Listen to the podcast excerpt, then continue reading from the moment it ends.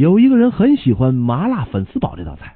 有一次，他上饭馆又点了这道菜，但是服务生告诉他，这道菜已经卖完了。啊，真的卖完了呀？他很失望的问。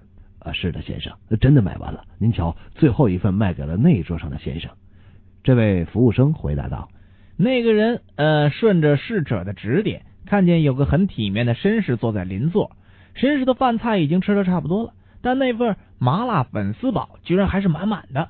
那人觉得绅士很浪费美味，所以就走到绅士的旁边，指着那份麻辣粉丝煲，很有礼貌的问：“哎，先生，哎您这还要吗？”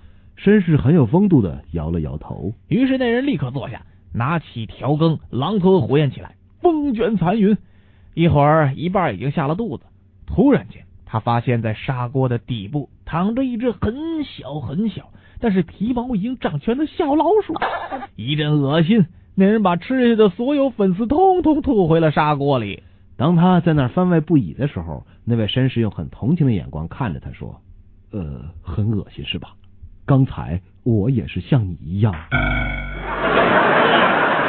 果然可呃，这位大爷，呃，请问在这个山村哪里可以找到汽车配件呢？小伙子，往前走，过了那个急转弯，那地方有一峡谷，那下面多的是呢。